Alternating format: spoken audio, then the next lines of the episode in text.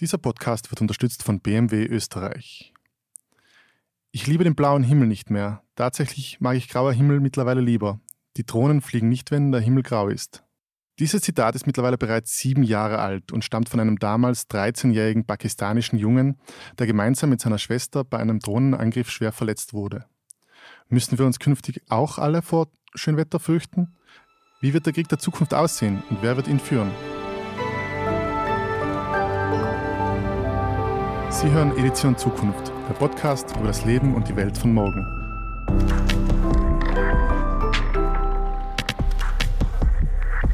Mein Name ist Fabian Sommerwiller und mit ausreichend Sicherheitsabstand gegenüber von mir Platz genommen haben heute Universitätsprofessorin Dr. Saskia Stachowitsch und Generalmajor Dr. Johann Frank.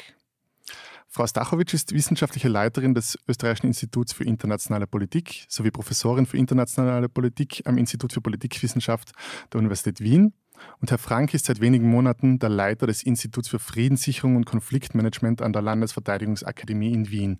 Er war vorher sechs Jahre lang sicherheitspolitischer Direktor im Verteidigungsministerium und ständiges Mitglied im Nationalen Sicherheitsrat.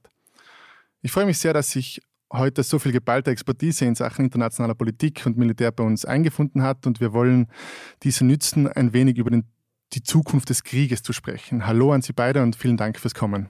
Danke für die Einladung. Ja, grüß Gott und herzlichen Dank für die Einladung. Gerne. Ich muss gleich dazu sagen, ich habe bei beiden Instituten, denen Sie derzeit vorstehen, selbst schon gearbeitet bzw. geforscht und weiß, dass Sie künftige Bedrohungsszenarien immer früh erkennen zu versuchen. Wir wollen heute aber immer wieder versuchen, den Blick noch etwas weiter in die Zukunft zu werfen, als dies in Ihrer Forschung vielleicht die Regel ist. Herr Frank, ich würde gerne mit Ihnen beginnen. Immer wieder hieß es, der Krieg der Zukunft werde im Cyberspace, im Weltraum geführt. Nicht Soldaten, sondern Algorithmen werden die Entscheidung über Angriff oder nicht treffen. Und dennoch, wenn man sich so umsieht, sieht man weltweit eigentlich immer noch, die Konflikte werden mit konventioneller Gewalt geführt, sie werden mit Schusswaffen, mit Panzern geführt. Wird das klassische Blutvergießen am Boden jemals ein Ende haben? Ja, wie Sie in Ihrer Einleitung schon angesprochen haben, glaube ich, dass es auch der Krieg der Zukunft zwei Elemente haben wird. Er wird ein konstantes Element haben. Das werden die Kriegsursachen sein, die also schon sehr, seit sehr langer Zeit die gleichen sind. Macht, Interessen, Ressourcen, Kampf um Anerkennung. Aber was sich ändern wird, ist die Art und Weise, wie Kriege und Konflikte ausgetragen werden. Also nach diesem berühmten Diktum, der Krieg ist ein Chamäleon wird er sich natürlich an die jeweiligen gesellschaftlichen, technologischen, wirtschaftlichen, sozialen Herausforderungen auch laufend anpassen. Wir sehen derzeit eigentlich drei verschiedene äh, Konfliktebenen. Äh, auf der global-strategischen Ebene äh, ist hier erkennbar ein durchaus ein sich verschärfender Systemkonflikt, insbesondere zwischen den zwei großen Mächten USA und China und dann weiteren. Wir sprechen hier von einer sogenannten konfrontativen Multipolaritätssituation. Ähm, das ist insofern äh, gefährlich, als einer bekannten Studie zufolge ähm, bei ähnlichen historischen Konstellationen, wo eine neue Macht aufgestiegen ist und eine alte etablierte herausgefordert hat, es in, in äh, 16 solchen Konstellationen zwölfmal zu einem bewaffneten Konflikt äh, gekommen ist. Man nennt das auch in der Literatur die Thukydides-Falle, sozusagen auf der globalstrategischen Ebene.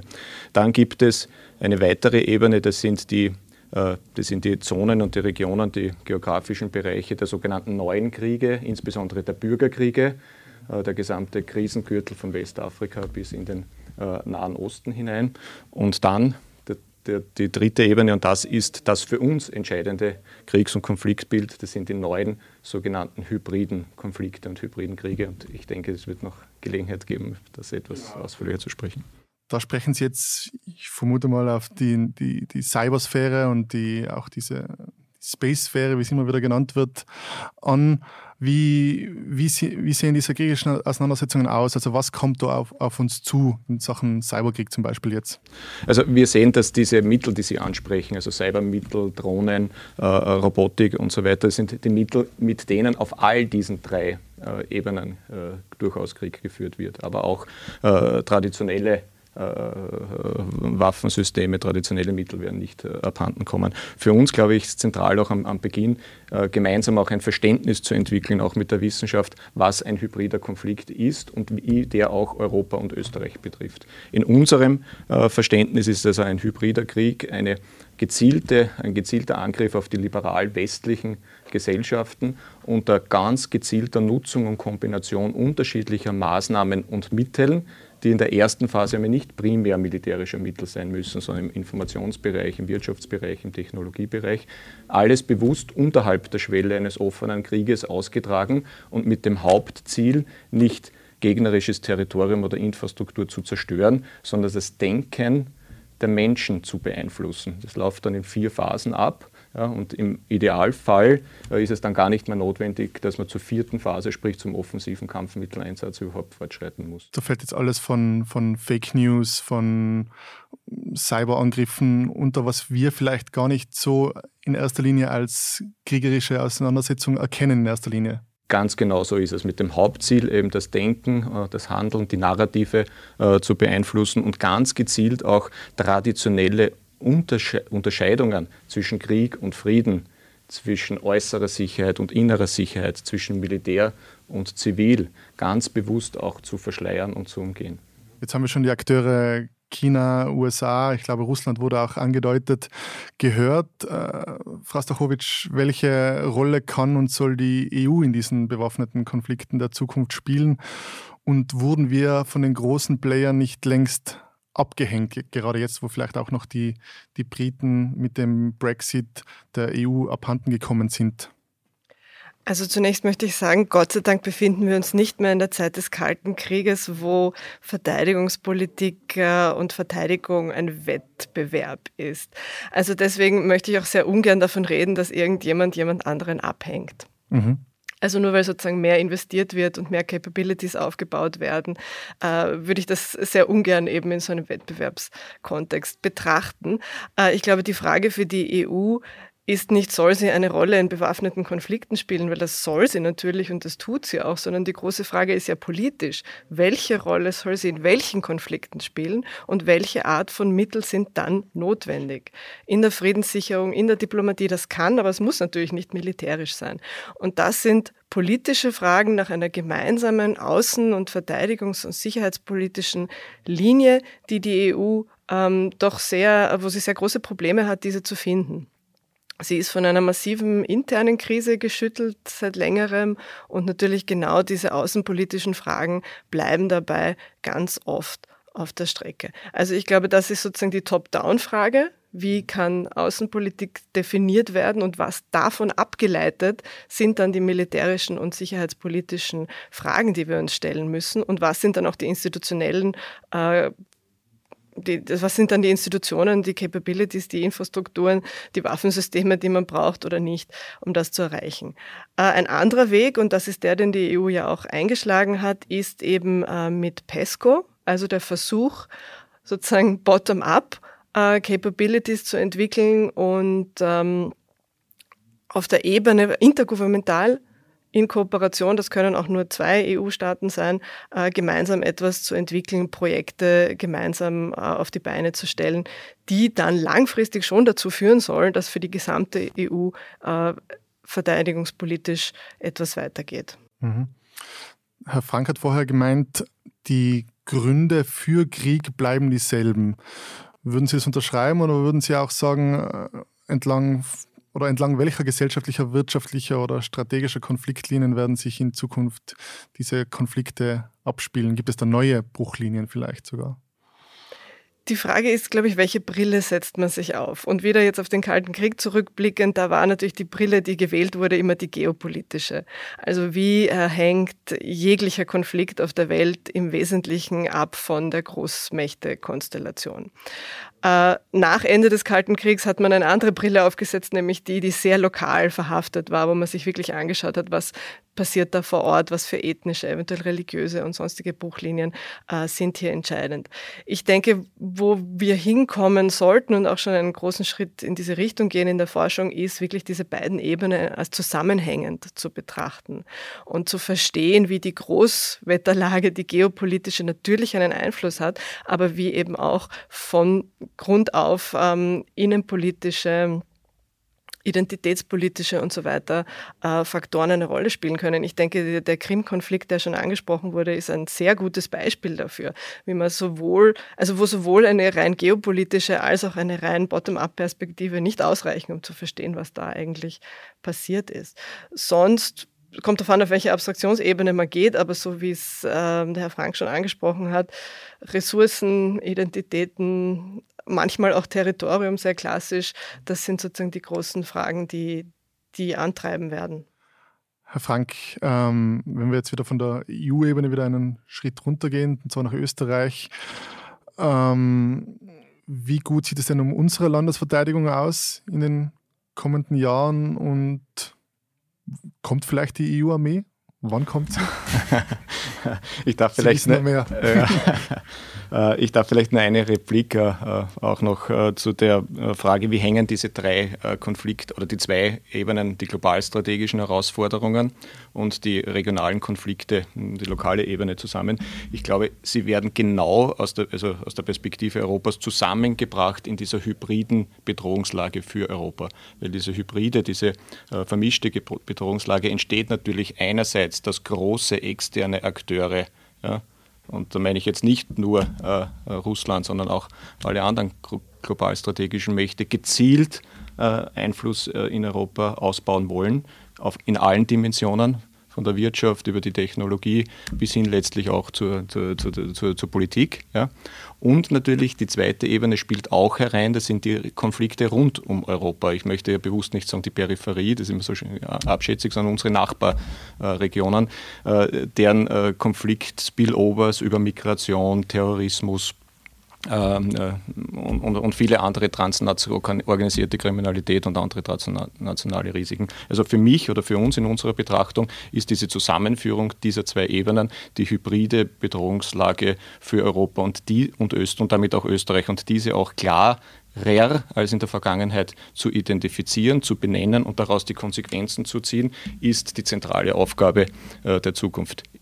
Äh, für die EU, um das gleich mit der EU-Frage zu, zu verbinden, stellen sich natürlich auch auf all diesen drei Ebenen die entsprechenden Sicherheitsherausforderungen. Sie muss sich äh, als auf der globalstrategischen Ebene den anderen großen Akteuren gegenüber behaupten, die eigenen Werte, Interessen auch vertreten können. Äh, manches Mal wird hier auch das Beispiel genannt, äh, der einzige Vegetarier unter den Fleischfressern zu sein und trotzdem in dieser Welt zu überleben. Äh, sie muss natürlich weiter bestrebt sein, trotz Covid ihr Umfeld entsprechend auch zu stabilisieren, also die Ordnungs- und Stabilisierungsaufgaben im Umfeld im Rahmen eines umfassenden zivilen und militärischen Ansatzes also auch weiterzuführen. Aber sie muss besser noch als in der Vergangenheit auch ein Europa sein, das schützt. Ja, das ist ja quasi die europäische Bevölkerung vor diesen neuen Herausforderungen im Cyberbereich, im Bereich der strategischen Infrastruktur, im Schutz der Außengrenzen äh, auch schützen kann. Und um das jetzt auch dann zu verbinden mit Ihrer Frage, wo, was heißt das jetzt letztlich auch für das österreichische äh, Bundesheer? Ich glaube, wir äh, oder ich könnte mir vorstellen, dass wir durchaus in diesem Zusammenhang auch ein Zwei-Ebenen-Modell hier in der Zukunft andenken.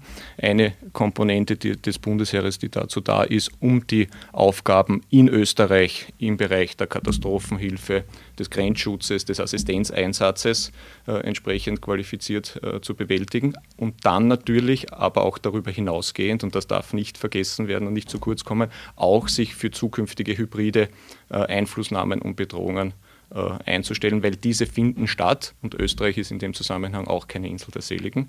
Und die zweite Dimension ist es dann, einen leistungsfähigen, einen möglichst leistungsfähigen Beitrag auch zur gemeinsamen Sicherheits- und Verteidigungspolitik der Europäischen Union zu leisten. Was konkret könnten die Österreicher da beitragen? Ich, man, hört immer, die, die Esten sind zum Beispiel, zum Beispiel sehr gut in Sachen Cyberabwehr. Was können wir besonders gut, was wir zum Beispiel in eine EU-Armee einbringen könnten?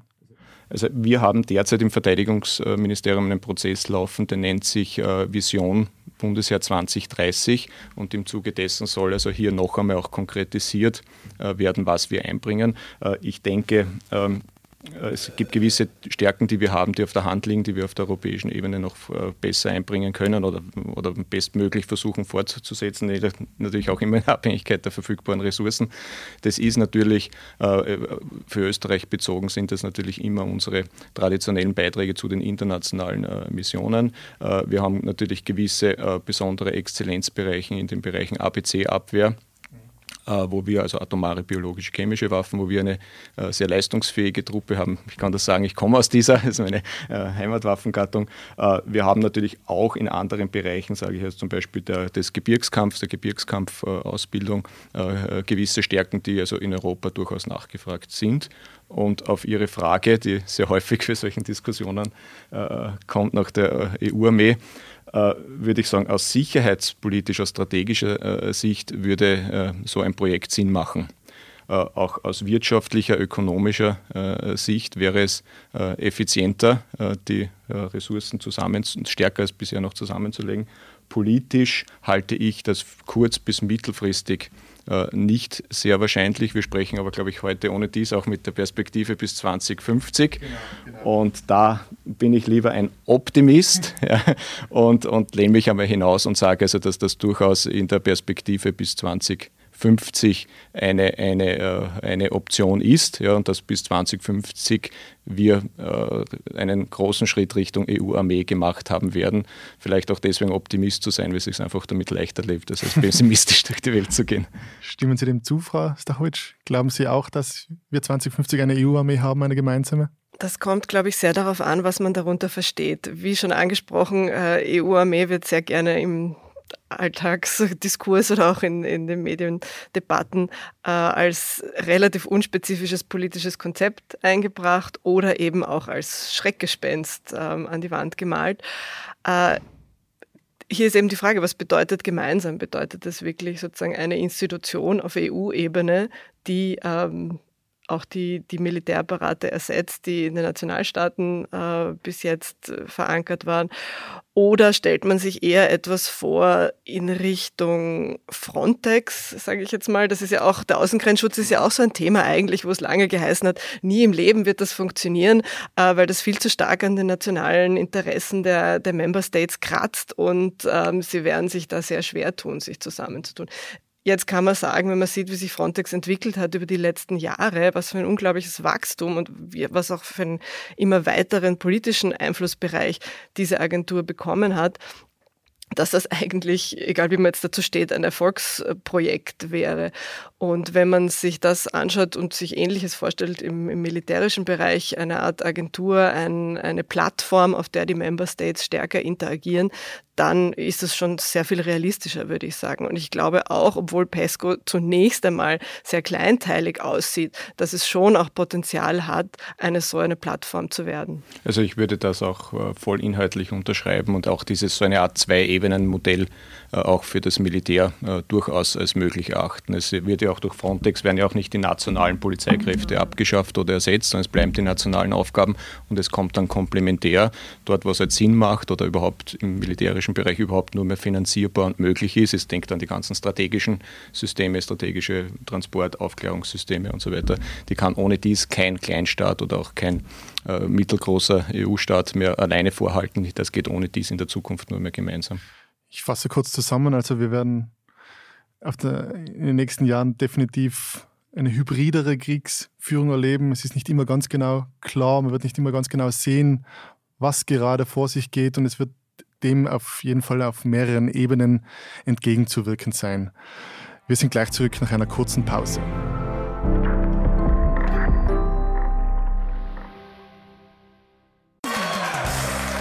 Quizfrage 1, 2 oder i3?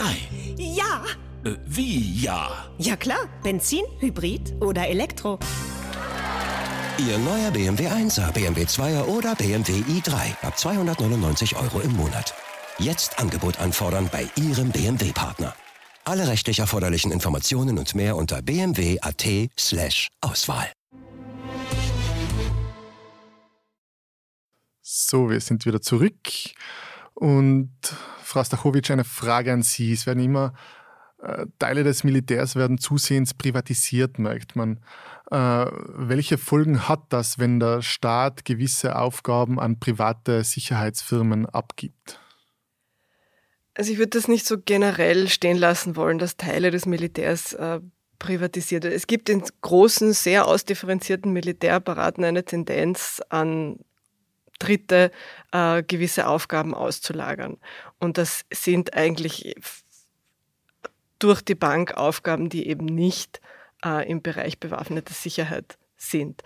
Äh, in Österreich, Deutschland zum Beispiel gibt es das so gut wie gar nicht. Ähm, USA ist ein anderes Thema. Da haben wir besonders im Kontext des War on Terror gesehen, wie sehr äh, große global agierende Sicherheitsunternehmen einen sehr großen Teil äh, der Aufgaben auch sozusagen on the ground in Afghanistan und im Irak übernommen haben. Und wir haben auch die Probleme natürlich gesehen, die daraus erwachsen können. Äh, es wird immer dann auf Blackwater natürlich verwiesen. Das war sehr spektakulär und äh, natürlich auch hochproblematisch ich glaube, hier wurde schon auch ähm, die Lektion gelernt. Diese Art von Privatisierung ist äh, zumindest besser reguliert worden. Äh, was weniger sichtbar ist, ist, dass natürlich in ganz vielen Bereichen, die sehr unspektakulär sind, in der Logistik, in ähm, Base Protection, in externer Beratung, also in sehr, sehr vielen Bereichen, die jetzt eher sozusagen zivil anmuten, äh, große Sicherheitsfirmen einen Einfluss bekommen haben. Und das betrifft aber nicht nur den militärischen Bereich, das möchte ich auch gerne dazu sagen. Jeder, der jetzt in Lockdown-Zeiten unterwegs war, hat gesehen, jeder Supermarkt oder fast jeder Supermarkt, viele Einkaufszentren und so weiter waren von privaten Sicherheitsfirmen ähm, gemanagt, sage ich jetzt mal. Mhm. Aber wird es nicht zusehends alles irgendwie ein bisschen verschwommener und wenn man, man, es ist nicht mehr so ganz klar, wer jetzt was macht. Ist zum Beispiel ja auch, dass der US-Rüstungsriese Lockheed Martin ähm, weltweit riesige Drohnenrennen veranstaltet, wo kleine Kids, Teenager mit Drohnen herumfliegen, ähm, ihre Computer- und Gaming-Fähigkeiten eigentlich gestärkt werden und es ist irgendwie, es, es, liegt auf der Hand, dass ein, ein Rüstungsries oder natürlich auch ein Interesse hat, in Sachen jetzt Drohnen, Kriegsführung der Zukunft, da sich irgendwie die Soldaten der Zukunft heranzubilden. Ist, passiert das? Das ist für uns in Österreich, glaube ich, ähm, eine Kultur, die wir wenig kennen, diese Art von Militarisierung, dass Unterhaltung, äh, Freizeit, Sport und so weiter sehr stark oft mit militärischen äh, verbunden sind und dass dann eben große Rüstungskonzerne, das ist ja nochmal ein bisschen was anderes als jetzt private Sicherheitsfirmen, hier auch eine Rolle spielen können. Und das ist natürlich etwas, was äh, mit einem starken ähm, wie soll ich sagen, zivilpolitischen, antimilitaristischen Tradition für uns eher abschreckend wirkt. Und ich glaube, es aus gutem Grund. Äh, ich glaube, wir müssen uns immer fragen, welche Logiken, welche Denkweisen werden gefördert, wenn äh, es zu diesen Vermischungen kommt. Also auch die Frage, warum ist Privatisierung eigentlich schlecht? Eventuell kann man sich ein bisschen Geld sparen und ähm, die Leute sind Experten und Expertinnen und die werden das schon gut machen. Aber natürlich hat ein Sicherheitsunternehmen eine andere Logik dahinter. Wenn ich mit, damit Geld verdiene, Sicherheit als Ware, als Produkt zu verkaufen, dann ist natürlich das eine andere äh, Sichtweise, als zu sagen, Sicherheit ist ein gesellschaftliches Gut, das muss bis zu einem gewissen Grad staatlich äh, hergestellt werden. Also darauf, glaube ich, ist zu achten, dass hier doch ähm, ein, ein, politischer Impetus in der Art, wie wir Sicherheit denken und leben, äh, erhalten bleibt. Zu den Gaming-Fähigkeiten, also ich glaube, das muss man mit Vorsicht genießen, diese, diese Aussage. Ich glaube, wir sehen in vielen Bereichen, dass Jugendliche durch ihre Freizeitgestaltung am Arbeitsmarkt plötzlich Vorteile haben oder Fähigkeiten haben, die sie nicht, ähm, die Ältere nicht mitbringen. Das sehen wir aber nicht nur beim Militär. Äh, und es gibt Untersuchungen, die sagen, diese, die Fähigkeiten, die bei diesen Gaming-Aktivitäten äh, gefördert werden, nämlich schnelle Entscheidungen treffen in komplexen Situationen, das sind alles Fähigkeiten, die ich im Mannschaftssport genauso erlernen kann. Also es ist die Forschung ist da offen, wenn ich sagen, gibt es etwas Spezifisches, äh, was militärisch nutzbar ist an dieser Art von Freizeitgestaltung. Ähm, ja. Darf, darf ich vielleicht kurz die Zwischenfrage stellen, Herr Frank? Suchen Sie sich andere oder hätten Sie gern andere Soldaten, als der vielleicht früher gesucht wurde, der große, kräftige, Ausdauer, ausdauerfähige Soldat? Werden heute vielleicht noch anderen Soldaten rekrutiert? Eben der, vielleicht der, der flinke Gamer, der einen Joystick sehr schnell bewegen kann und, und sehr schnell vielleicht seine Umwelt wahrnehmen kann, schnelle Entscheidungen treffen kann. Wandelt sich der Soldat der Zukunft? Ja, bestimmt. Also, und äh, wir sehen ja das auch reflektiert in unseren äh, Ausbildungssystemen und, und der Soldatenberuf ist heute wirklich sehr, sehr äh, breit äh, gefächert. Das ist also nicht nur der muskelbepackte Jagdkommandosoldat, sondern äh, das sind also Spezialisten im, im Bereich der IT, das sind also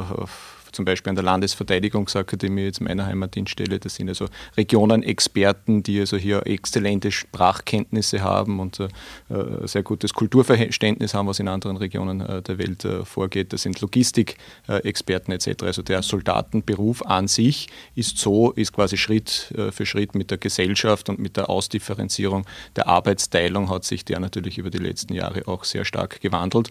Und wir müssen uns natürlich hier immer die Frage stellen und eine vernünftige Balance Balance auch finden, was sie sozusagen, kann man aus dem zivilen Bereich rekrutieren, schon an ausgebildeten und vorhandenen Fähigkeiten und in die Streitkräfte hereinholen und was sind dann sozusagen wirklich die militärisch spezifischen Ausbildungen und Kenntnisse und Fähigkeiten, die wir dann in unserer Ausbildung zusätzlich vermitteln äh, müssen. Und wie garantieren wir, dass letzten Endes immer ein Mensch die Entscheidung treffen wird über töten oder nicht töten und, oder dass nicht diese auch noch diese, also der sogenannte Human in the Loop, dass der nicht ausscheidet? Und wie garantieren wir, dass, dass nicht irgendwann die Algorithmen, weil sie halt noch schneller sind und vielleicht noch ein breiteres Blickfeld haben und noch schneller rechnen können, wie garantieren wir, dass nicht die die Entscheidungen treffen?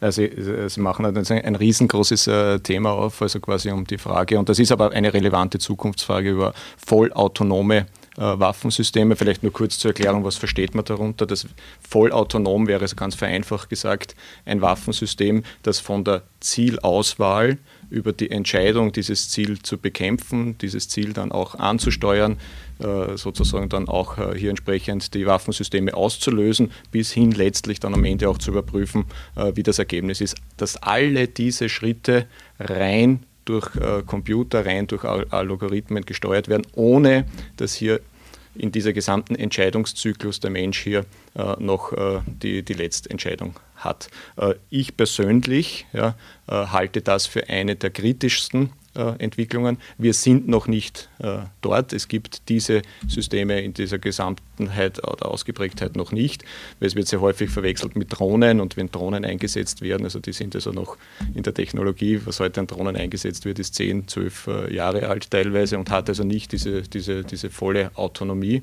Ähm, ich würde es auch vereinfacht sagen, es muss, wenn es um Entscheidung geht über Leben und Tod, ja, dann muss hinter dieser Entscheidung immer ein Mensch stehen, der diese Entscheidung mit seinem und vor seinem eigenen Gewissen zu verantworten hat. Und es wäre also ein massiver Verstoß gegen die Menschenwürde, wenn man hier sozusagen das Töten einem Algorithmus überlassen würde. Mhm.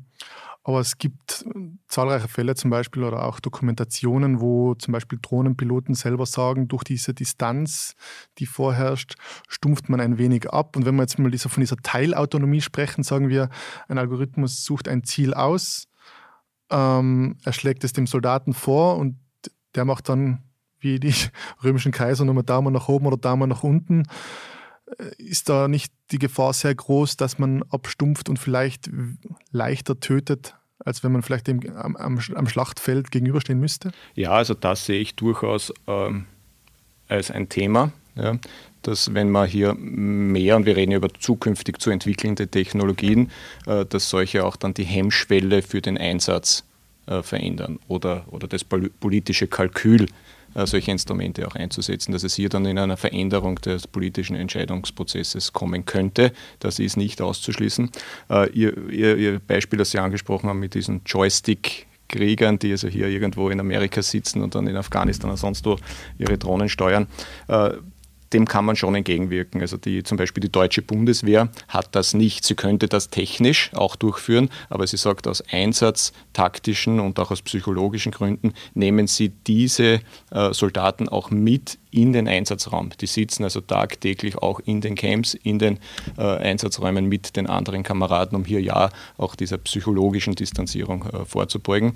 Äh, und das Zweite, es gibt auch erste Studien, dass äh, solche Einsätze, also diese äh, ferngesteuerten Drohneneinsätze für die Soldaten, in Amerika zu, auch so zu posttraumatischen äh, Belastungsstörungen äh, geführt hat, weil das auch für die Betroffenen erhebliche, erhebliche Herausforderungen darstellt. Und selbst Präsident Obama hat ja auch öffentlich gesagt, dass die USA diese Drohnenkriegsführung zu exzessiv angewandt hat in der Vergangenheit. Also ich glaube, man muss hier auch klar unterscheiden, wovon wir hier in Europa sprechen, von welchen Kriegsbildern, Aufgaben für Streitkräften wir sprechen und das ist schon auch klar zu unterscheiden von äh, den Vorgangsweisen der USA, wo ja die meisten dieser Einsätze ja nicht von den Streitkräften durchgeführt werden, sondern vom CIA, was also sozusagen ja noch einmal ganz ein anderer auch Führungszusammenhang ist. Aber man darf ja auch nicht vergessen, dass auch sogar unter, Obama die Drohneneinsätze sogar noch gestiegen sind. Ja, genau. Er hat ja selbst genau. gesagt, das ja. eine exzessive Handhabung. Aber Sie haben schon angesprochen, diese vollautonomen äh, Waffen, sollten sie kommen, machen Ihnen ein, bereiten Ihnen ein wenig Sorge.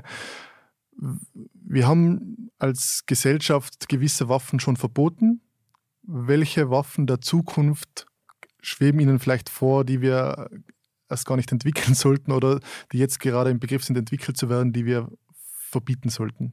Ja, also ich würde genau beim letzten Punkt hier ansetzen. Also ich würde auf jeden Fall äh, Waffen verbieten, die also wirklich voll autonom, ohne menschlicher Verantwortung äh, und Kontrolle äh, zum, zum Einsatz gelangen. Und äh, und diese Verhandlungen, das muss man ja sagen, die laufen ja auch. Es gibt ja entsprechende Rüstungskontrollverhandlungen und Prozesse, weil man genau versucht, diese neuen Herausforderungen in den Griff zu bekommen. Das ist nicht einfach. Das beginnt bei der Definition, was heißt Autonomie.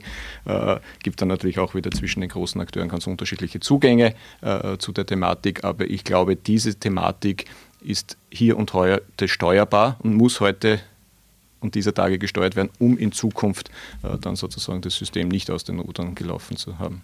Ich bin jetzt fast 30 Jahre alt. Glauben Sie, dass ich in meiner Leb zu meinen Lebzeiten noch ein Verbot von Atomwaffen erleben werde? Ein generelles Verbot? Da laufen ja auch, es gibt ja Bestrebungen, Österreich profiliert sich ja da sehr stark, diese abzuschaffen. Irgendwann werden die großen fünf, die sie besitzen dürfen und die anderen, die, die welche haben, die anderen vier, werden sie irgendwann einknicken und sagen, okay, wir geben die ab freiwillig?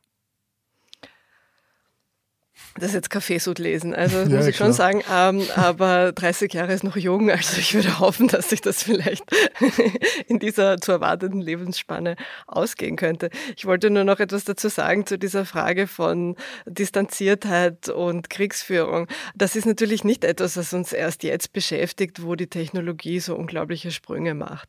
Also ich glaube, wir haben eine Tendenz, da einen äh, Krieg der Vergangenheit zu stilisieren, wo man sich immer, wo vor allem Mann gegen Mann natürlich sich gegenübergestanden hat und dann die Entscheidungen getroffen wurden. Also der Prozess, der eine gewisse Distanzierung äh, eingeleitet hat, ist ja schon sehr, sehr alt. Ähm, Kampfjets und so weiter. Und die Diskussionen waren immer ähnliche. Ich glaube, dass sie immer wichtig sind und dass sie auch jetzt wichtig sind. Aber wir haben eigentlich im Umgang mit dieser Frage schon ganz, ganz viel Erfahrung. Also es ist nicht so, dass wir uns plötzlich mit einem völlig neuen Krieg konfrontiert sehen. Das ist genauso mit, wie mit dieser Frage der, der alten nationalstaatlichen Territorialkriege gerne denken wir, dass alle Kriege der Vergangenheit so waren und jetzt ist das alles so unübersichtlich geworden. Aber das ist natürlich auch nicht so. Die Militärgeschichtsschreibung hat sehr auf diese Konflikte fokussiert. Deswegen äh, haben wir das auch aus dem Blick verloren, wie viele hybride äh, messy Conflicts sozusagen in der Menschheitsgeschichte immer gegeben hat. Mhm. Und äh, heuer feiert ja auch die UN-Resolution 1325 ihr 20-jähriges Jubiläum. Diese gilt als, als Meilenstein für die Rechte der Frauen in der Konfliktforschung und auch in Friedensverhandlungen. Und sie sollte vor allem auch die sexuelle Kriegsgewalt gegen Frauen und Mädchen noch stärker ächten.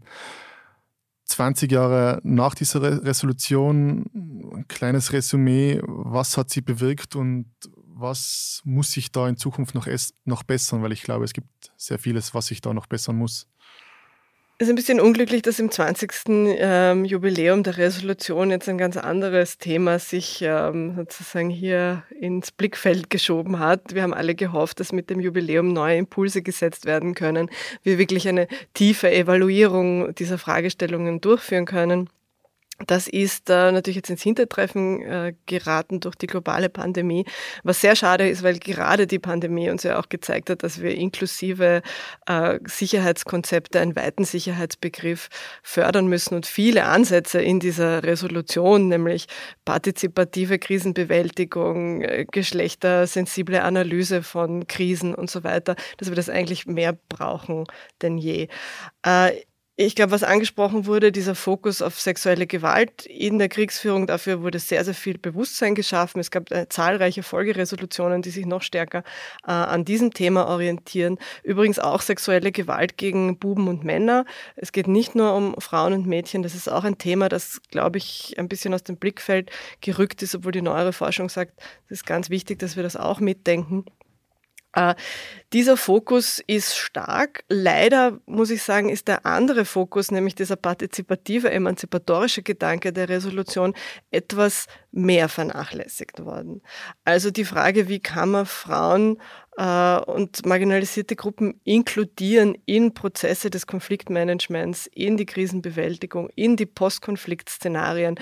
Äh, das ist meines Erachtens nach mindestens genauso wichtig wie diese Frage der sexuellen Gewalt und wie man das verhindern kann. Äh, also inklusivere Prozesse zu gestalten, ich glaube, da ist noch viel zu tun. Braucht es dafür auch schon diversere Militärs vorab, also wenn man nicht nur nachher in den Konfliktverhandlungen oder in Friedensverhandlungen, ist vielleicht ein, ein, ist ein diverseres Militär ein, ein besseres Militär, das mit, mit, mit mehr Vorausblick kämpft, vielleicht nicht solche Gräueltaten begeht, wie es jetzt ein reines Männerherr war, wie es vor einigen Jahrhunderten mal war? Ich würde davor warnen, äh, die Inklusion zum Beispiel von Frauen ins Militär als Allheilmittel zu sehen, ähm, um Militärapparate äh, menschenrechtsverträglicher, demokratischer, inklusiver zu gestalten. Das ist auch ein wahnsinniger Druck auf die Frauen, die dort sind äh, und eine Überforderung. Also da muss natürlich von der Institution auch einiges kommen. Aber natürlich äh, steigert das die Fähigkeit, einen anderen Sicherheits eine andere Perspektive auf Sicherheitsfragen zu werfen und die Analyse von äh, Sicherheitsproblemen inklusiver zu gestalten und auch die Bearbeitung dann anders zu gestalten. Also da, das ist sozusagen Voraussetzung. Aber die Diversität alleine äh, kann das nicht schaffen. Also da muss die Institution auch sagen, wir wollen äh, eine inklusivere, emanzipatorische Haltung in diesen Fragen einnehmen. Wie sieht es um die Diversität des österreichischen Bundesheers aus? Brauchen, bräuchten wir noch mehr Frauen, mehr äh, Personen mit Migrationshintergrund? Wie sieht es da aktuell aus? Ja, also wir wollen definitiv mehr Frauen im österreichischen Bundesheer. Das ist also seit äh, vielen Jahren ein erklärtes äh, Ziel. Wir haben jetzt ja auch erstmals eine Chefin an der Spitze, eine äh, Frau als Verteidigungsministerin, die diesem Thema natürlich äh, naturgemäß ein besonderes Augenmerk äh, auch widmet. Wir haben jetzt mittlerweile seit äh, mehr als 20 Jahren, also seit 1998 äh, Frauen beim Bundesheer, äh, haben damit sehr gute äh, Erfahrungen gemacht. Ich möchte also insbesondere hier äh, den Einsatzaspekt äh, hervorheben, den, der ja schon angesprochen wurde, ist, dass sich einfach insbesondere in den Auslandseinsätzen zeigt, dass gemischte Einsatzteams die größte Leistungsfähigkeit haben und die größte äh, Effizienz und auch in der, in der Stabilisierung und in der Erfüllung der Einsatzaufgaben bei internationalen. Also das ist nicht nur Selbstzweck und dient nicht nur der Unternehmenskultur, sondern hat auch ganz klar einen Einsatznutzen. Derzeit haben wir rund 4 Prozent äh, Frauen beim österreichischen Bundesheer. Das ist zu wenig. Wir unternehmen sehr viele Aktivitäten, sei es also Frauenförderungsplan, Gleichstellungsrichtlinien, quasi versuchen durch äh, Verbesserung auch der Vereinbarkeit von Familie und Beruf, also hier äh, die Zahlen zu erhöhen. Es geht schrittweise, aber äh, doch noch nicht schnell genug in die, in die richtige Richtung. Ich glaube, man muss auch sagen, dass beim Bundesheer alle Funktionen offen sind äh, für Frauen. Das äh, war oder ist nicht in allen Armeen immer das Gleiche. Also wir haben auch zum Beispiel zwei Pilotinnen. Ja, also wir haben auch mittlerweile ähm, äh, zwei äh, Frauen, die es in den Generalsrang äh, geschafft haben und als äh, Brigadier im österreichischen Bundesheer dienen. Und vor allem, was es im Unterschied zum, äh, zur zivilen Welt auch nicht gibt, es gibt keine Ungleichbehandlung, was die Bezahlung betrifft. Weil Im öffentlichen Dienst äh, gibt es also hier keinen Gender Pay Gap. Ich habe mir ja mal die, die Weltkarte angeschaut, wo ähm, Frauen in, im, im, Militär nach wie vor diskriminiert werden, wo aber zum Beispiel auch Frauen äh, verpflichtet werden, Wehrdienst zu leisten. Und die das, ich glaube, es gibt acht Staaten, ähm, die auf alle Kontinente verteilt irgendwie und irgendwie keiner Logik folgend Frauen zum, zum Wehrdienst verpflichten. Gibt es da irgendwie besondere Hintergründe oder, oder, oder irgendwas, was man in, in der Forschung sagt, warum passiert es dort oder, oder warum? Also ganz grob gesprochen, auch wenn man das äh, historisch weit anlegt, so einen Vergleich, werden Frauen immer dann integriert, wenn es zu wenig qualifizierte Männer gibt. Also das ist sozusagen das Grundmuster. Aber natürlich äh, sehen wir jetzt auch äh, sehr viele auch innenpolitische Logiken, Debatten, Konstellationen, die dann zu so etwas führen können. Also ähm, wie es bei uns bei der Abschaffung des, der Wehrpflicht damals zum Beispiel die Debatte war, ob man Frauen jetzt auch verpflichten sollte, oder? Genau, ja. Und also da würde ich jetzt sagen, kann man jetzt von den aktuellen Beispielen wahrscheinlich nicht eine Folie drüber legen und sagen, das haben sie gemeinsam und deswegen ist es so gekommen. Also das hat verschiedene auch wehrpolitische Traditionen, die da dahinter stehen, verschiedene auch geschlechterpolitische Ansätze, die in den jeweiligen Ländern relevant sind. Also da, da können, kann eine Vielzahl von Faktoren dazu führen. Und natürlich sind wir eben jetzt nicht mehr an dem Punkt, wo nur diese Rekrutierungsfrage entscheidend ist, sondern wir sind schon noch an einem Punkt, wo gesellschaftlich äh, einen gewissen Anspruch gibt, äh, dass die Streitkräfte eben auch repräsentieren die Bevölkerung. Und ich denke, das ist äh, ganz abgesehen von den Nutzen, den Frauen einer Institution wie dem Militär bringen oder nicht, äh, wollen wir natürlich als Gesellschaft, die auch mit ihren Steuergeldern das Militär finanziert, äh, dass es repräsentativ, dass es inklusiv ist. Das ist die eine Ebene. Die andere ist natürlich was der Herr Frank schon angesprochen hat, können die Verteidigungsziele dadurch besser erreicht werden. Und da gibt es klare Evidenzen, dass das der Fall ist. Abschließend eine Frage, eine zweigeteilte Frage an Sie beide. Ähm, wie sieht Ihrer Meinung nach das perfekte Militär im Jahre 2050 aus? Wieder Zeithorizont in den nächsten 30 Jahren. Und was glauben Sie, wie wird es wirklich aussehen? Bitte, Herr Frank. Äh, also ich glaube, es wird ein, äh, äh, ein Mix sein aus wirklich traditionellen Militärstrukturen, die wir schon sehr lange kennen aber auch natürlich äh, verbunden mit entsprechenden äh, Technologiesprüngen und entsprechenden Technologieentwicklungen, äh, die man heute im Detail alle noch gar nicht an, äh, abschätzen kann.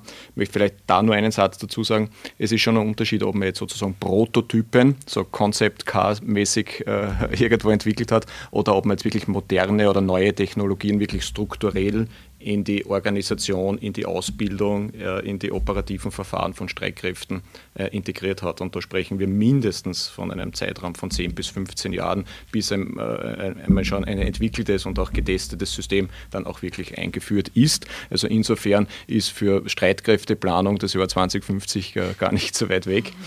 Ich möchte aber und das Wichtigste, auch was ich so gelernt habe in der Vergangenheit, ist, wenn wir über die Zukunft sprechen, ist, es ist von der Ambition her schon, schon oft einmal sehr gut, wenn man nicht ganz falsch liegt. Ja? Also wenn man zumindest nicht die ganz großen äh, Fehler gemacht hat, weil ganz im Detail äh, kann man natürlich nicht vorhersagen, wie es sein wird. Und was die Streitkräfte selbst betrifft, würde ich mir äh, als Sicherheitspolitiker äh, wünschen, dass wir äh, in 50 Jahren Streitkräfte in so einer Glaubwürdigkeit und Leistungsfähigkeit haben, dass es nicht zur Führung von großen Kriegen kommt.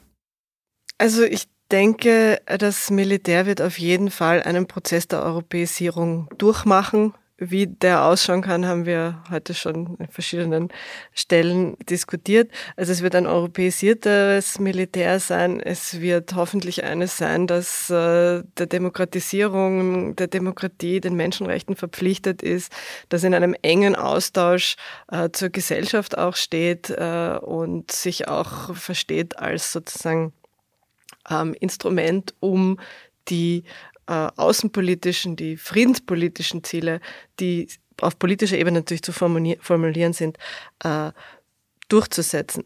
Und ich würde hoffen, dass es auch ein Militär ist, das von industriepolitischen Überlegungen nicht allzu stark beeinflusst ist, weil das haben wir natürlich im Prozess der Europäisierung sehr stark eingeschrieben, dass äh, diese Frage der, der Sicherheits- und Verteidigungsindustrie und ihrer Förderung äh, in unsere Sicherheitskonzepte sehr stark eingeschrieben ist. Wenn ich unser Gespräch jetzt also kurz zusammenfassen darf, also ich glaube, das sind sehr viele interessante Aspekte, die wir in den nächsten Jahren noch in Sachen Kriegsführung und auch die Verhinderung von Kriegen zu erwarten haben. Es ist natürlich auch vieles Kaffeesud lesen, was wir heute jetzt betrieben haben, aber ich glaube, wir konnten da mit der Expertise unserer Gäste sehr viel erklären und vielleicht auch einen geschärfteren Blick auf die Zukunft werfen.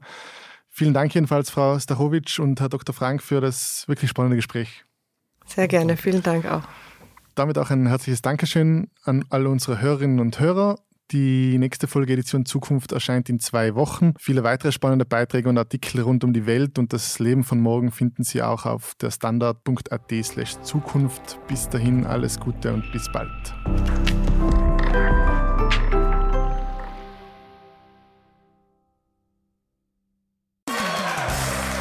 Quizfrage 1, 2 oder i3? Ja. Äh, wie ja? Ja klar. Benzin, Hybrid oder Elektro. Ihr neuer BMW 1er, BMW 2er oder BMW i3 ab 299 Euro im Monat. Jetzt Angebot anfordern bei Ihrem BMW-Partner. Alle rechtlich erforderlichen Informationen und mehr unter bmw.at/auswahl.